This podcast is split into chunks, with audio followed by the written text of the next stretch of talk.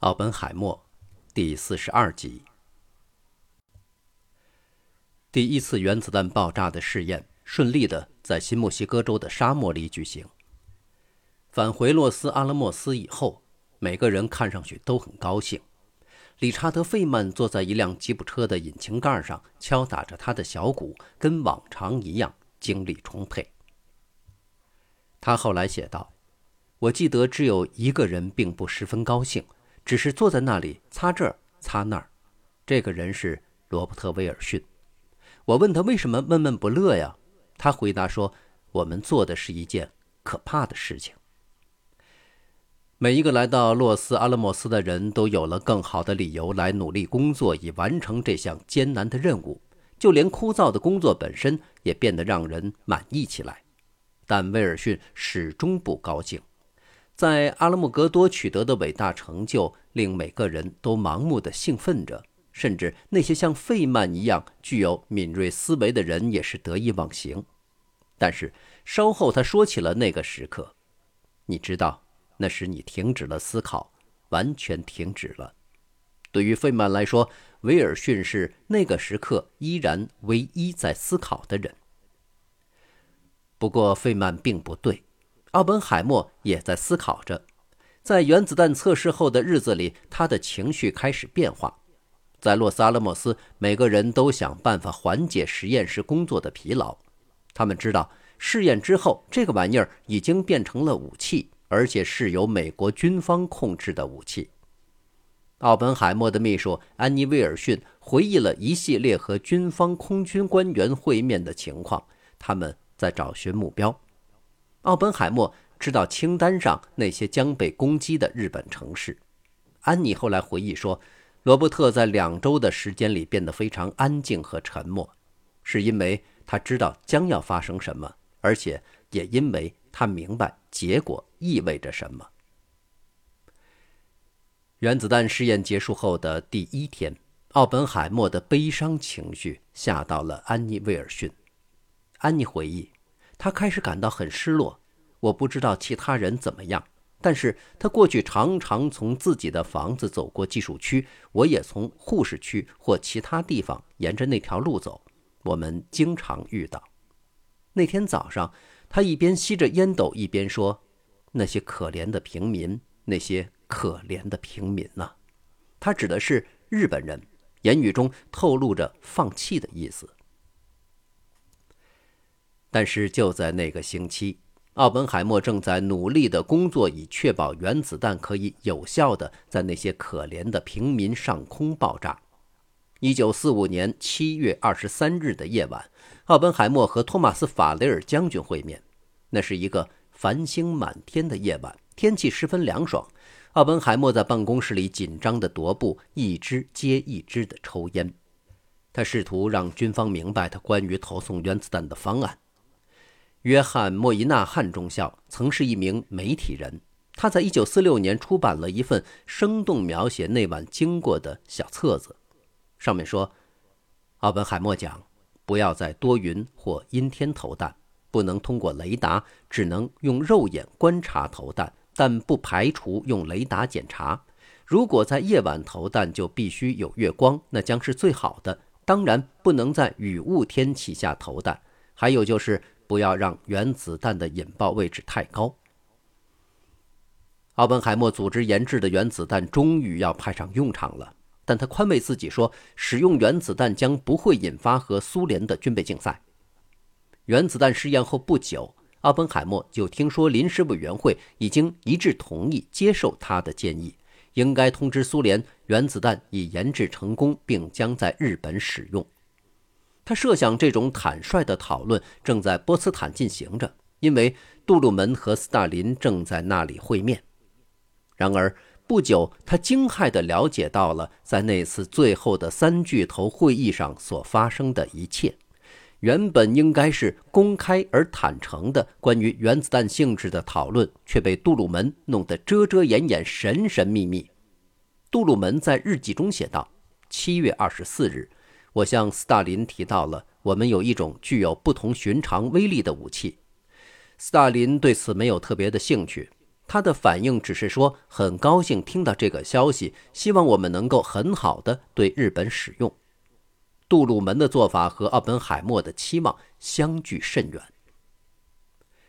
一九四五年八月六日，确切时间是上午的八点十四分，一架以飞行员保罗·蒂贝特的母亲的名字艾诺拉·盖伊命名的 B 二十九型轰炸机，在日本广岛上空投下一颗没有经过测试的枪式原子弹。同一天的下午两点。格罗夫斯将军给身处洛斯阿拉莫斯的奥本海默打电话。格罗夫斯情绪激动地对奥本海默说：“我为你和你所有的同事感到骄傲。”奥本海默问：“进展顺利吗？”“很明显，进展得很棒。”奥本海默说：“每个人都感觉很好。我表示最衷心的祝贺。我们为此努力了很久。”“是啊，我们为此付出了很多。”而且我认为，我选择洛斯阿拉莫斯作为指挥所在，是我做的最明智的事情之一。奥本海默有些缺乏自信地说：“嗯，我有很多的疑问，将军。我要告诉你，我可是从来没有过任何疑问的。”在那天稍后时间里，洛斯阿拉莫斯公共广播系统宣布：“大家请注意，请注意，我们的军队已经成功的在日本投下一颗原子弹。”听到消息时，奥本海默正站在大厅里，就在他兄弟的办公室的外面。他回忆说：“他的第一反应是谢天谢地，这东西不是一个废物。”但几秒钟后，遍地尸首的恐怖场景就开始在他的脑中浮现。那个夜晚，一群人聚集在礼堂，热烈的观众在等待奥本海默出现。每个人都期望着他从礼堂的厢房走上台，因为那是他的习惯。但是他选择了从后面出场，这个更加戏剧化的出场方式。到了台上，他把紧握的双手高高举过头顶，像一名拳击手。奥本海默对欢欣鼓舞的人群说：“现在来定性原子弹爆炸产生的效果还太早，但是我确信日本人不喜欢它。”人群欢呼起来了。接着。奥本海默告诉大家，应该为所有人的成功而骄傲。人群吼叫起来，大家发自内心的赞同。据一位年轻物理学家的记录，他唯一后悔的是，我们没有能够及时的研制出原子弹用来对付德国。这句话使人群的欢呼声冲破了屋顶。奥本海默好像是被召唤出来的一个舞台角色，一个并不适合他的角色。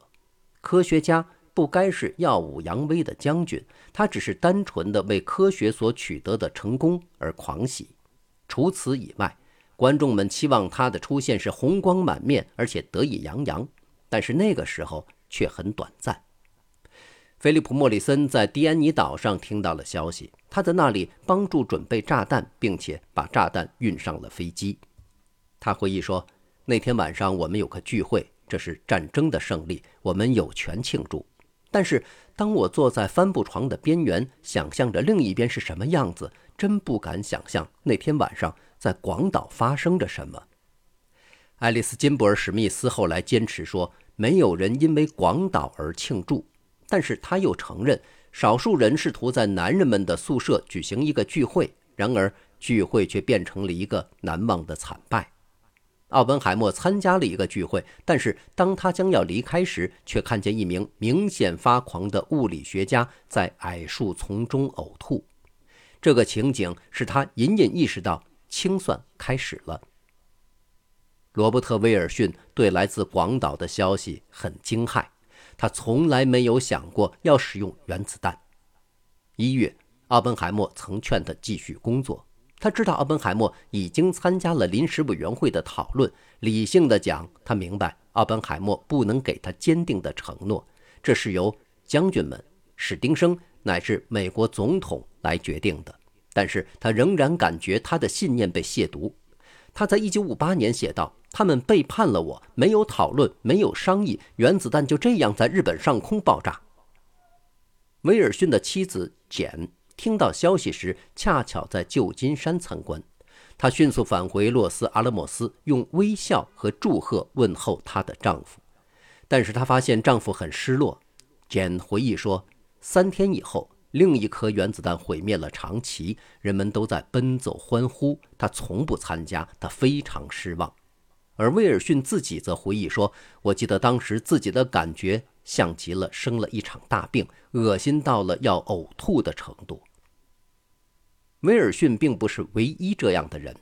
洛斯阿拉莫斯的冶金学家西里尔·史密斯的妻子爱丽丝·金伯尔·史密斯写道：“厌恶在增长，伴随着厌恶，甚至那些相信战争的顺利结束证明了原子弹的作用的人们都开始认为原子弹成了杀人无数的恶魔。原子弹在广岛爆炸后，大多数人至少可以感觉到一时的高兴。”但是在长崎的消息传来后，塞佩尔感觉到一种明显的忧郁情绪在实验室中传播开来。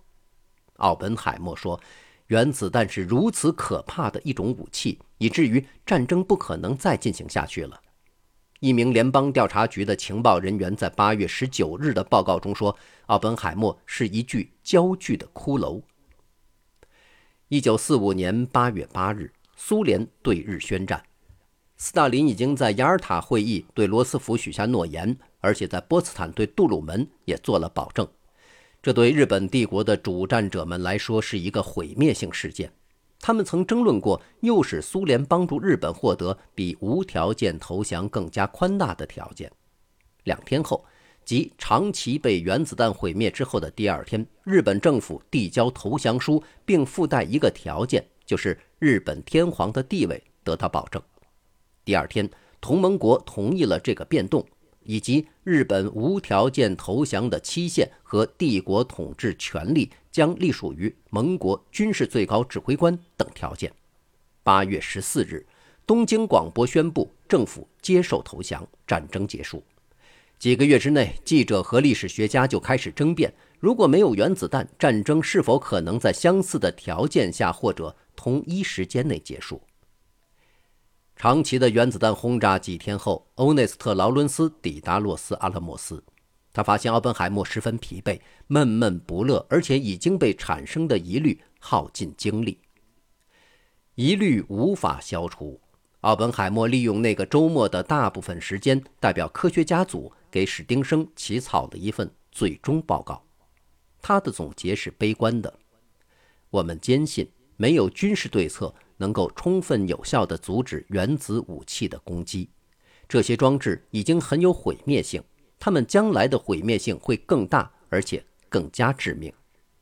美国胜利后仅仅三天，奥本海默就告诉史丁生和总统，没有任何国家能防御这种新式武器的攻击。那个星期，他亲自带着信件去华盛顿，在那里，他见到了万尼瓦尔·布什和史丁生的助手乔治·哈里森。他在八月底向劳伦斯报告时说：“一个糟糕的时代，距离一切都明晰的时候还早。”他尝试着向科学家解释，在原子弹上倾注努力是无用的。他暗示原子弹应该被禁止，就像第一次世界大战之后的毒气。但是他发现没有人赞同他的想法。我对谈话印象深刻。在波茨坦的事情已经糟糕透顶了。在吸引苏联合作或者控制方面，很少或根本没有进展。奥本海默回到新墨西哥时，比离开的时候更加消沉。几天后，奥本海默夫妇去了佩罗卡连特，他们的小屋离洛斯皮诺斯不远。他们花了一周时间，努力去整理过去两年紧张生活所带来的混乱。这是三年中他们第一次度过真正属于自己的时间。罗伯特抓紧时间处理他的个人信件，给老朋友回信。他们中的许多人仅仅是最近才从报纸上知道战争期间他在做什么。他写信给以前的老师赫伯特·史密斯说：“您该相信，如果没有疑虑的重压，就不会有承诺。今天他们对于我来说太沉重了，而将来更多的承诺也仅仅离绝望只有一箭之遥。”类似的，他写信给他哈佛的室友本海姆说：“我们现在在一个大牧场里，热切且不太乐观地追寻理智，面对的是一些令人头疼的事情。”八月七日，哈康西瓦利埃给奥本海默写了一张祝贺便签。亲爱的奥本海默，你很有可能是当今世界上最著名的人了。”奥本海默在八月二十七日回了一封三页的手写信。希瓦利埃后来描述这封信时说：“我们之间一直存在不寻常的亲密感情。”对于原子弹，奥本海默写着：“那东西不得不做。当全世界的人前所未有的渴望和平时，它终归必须被拿到一个公开的场所。但是他轻松不起来。”他说：“就像我们所想的情况不容乐观，在重塑世界的过程中会遇到更大的困难。”奥本海默已经决定辞去科学主管工作。八月底，哈佛、普林斯顿、哥伦比亚大学都愿意他前去工作，但是他想回加利福尼亚。在写给他的朋友哈佛大学校长詹姆斯·科南特的信中，他说道：“我有一种克服不了的属于加利福尼亚的意识。”在写给劳伦斯的信中，他说：“我曾经对我们在伯克利的讨论有一种十分悲伤的复杂感觉。”他提醒老朋友：“我总是比你更容易受欺压，那是属于我的不可改变的一部分，因此我不为他害羞。”这时他还没有决定去做什么，甚至随着奥本海默变成全球家喻户晓的名字，他仍把自己定义为受欺压者。当他们回到洛斯阿拉莫斯时，基地奥本海默告诉他的朋友琼巴彻说：“你不能想象这对我来说是多么可怕。”他完全变了。巴彻对基地的情绪状况感到震惊。他说：“他只是害怕会再发生什么，让罗伯特发生过激的反应。”广岛和长崎的蘑菇云已经深深影响了奥本海默。巴彻说：“基地不经常表露他的感情，但是他不知道自己能否继续忍受得了。”罗伯特向他人倾诉他的悲伤。在台地上，很多人有相似的情绪反应，特别是在十月，塞佩尔和菲利普·莫里森带着第一批科学观察家从广岛和长崎回来之后。到那时，人们有时会聚在他们的房子里，来试着了解发生了什么事情。琼·巴彻回忆说：“菲利普·莫里森是唯一让我真正明白他的人，他有天才般的口才和叙述能力。我回到家里不能安眠，整夜的发抖。”他是如此的令人震惊。莫里森在 B-29 轰炸机投下那绝命一掷的三十一天后，就登上了广岛。他说：“街上差不多方圆一英里的每个人都被原子弹爆炸时产生的热量迅速而严重的烧伤了，热量烧得突然且奇特。日本人告诉我们，穿着条纹服装的人的皮肤被烧成了条纹状。”有很多人认为他们自己很幸运，他们从房子的废墟里爬了出来，只是受了轻微的伤。但是不管怎么样，他们还是死掉了。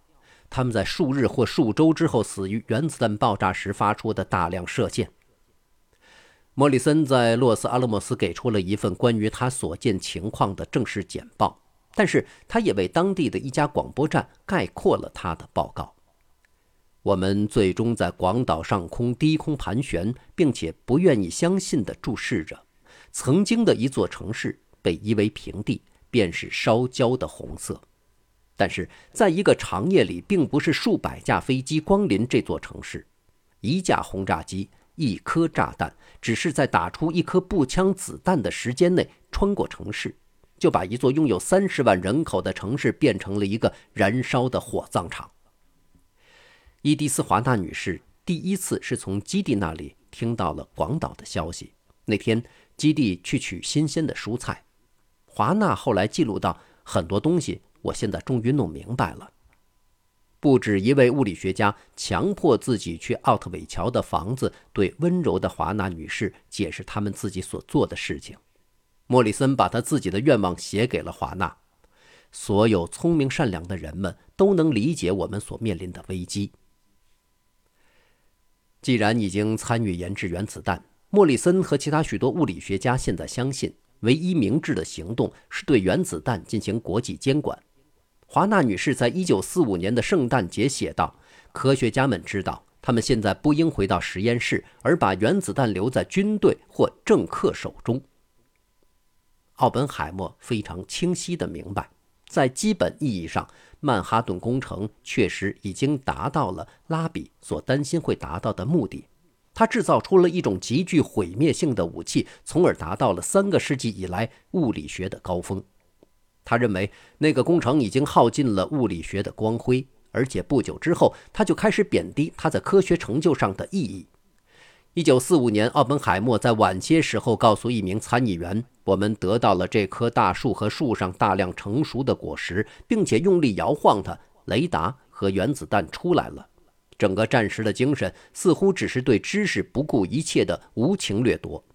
他说：“战争具有一个明显的物理学上的效果，它实际上阻止了它。”一九四五年九月二十一日，星期五的下午。奥本海默去向亨利·史丁生告别。这一天不仅是史丁生的七十八岁生日，也是他陆军部部长任期的最后一天。奥本海默知道，他计划那天下午在白宫举行一个宴会。奥本海默认为，关于原子弹的公开接洽已经被延误很久了。史丁生在日记中写道：“他将直率地告诉杜鲁门总统，我们应该马上和苏联接洽，去分享原子弹的一些信息。”罗伯特真诚地喜欢并信任这位老人，他很难过地看到他将要在如此充满批判的十字路口离开。大家激烈的辩论战后该如何管理原子弹。在这种情况下，奥本海默又一次为他提供了一些关于原子弹的信息。而后，史丁生告诉奥本海默，陪他一起去五角大楼理发店去理他那个稀疏的灰色头发。即将离开时。史丁生从理发椅上站起身来，紧紧攥住奥本海默的手，说：“现在他在你的手中了。”感谢收听这一期，欢迎继续收听下一集。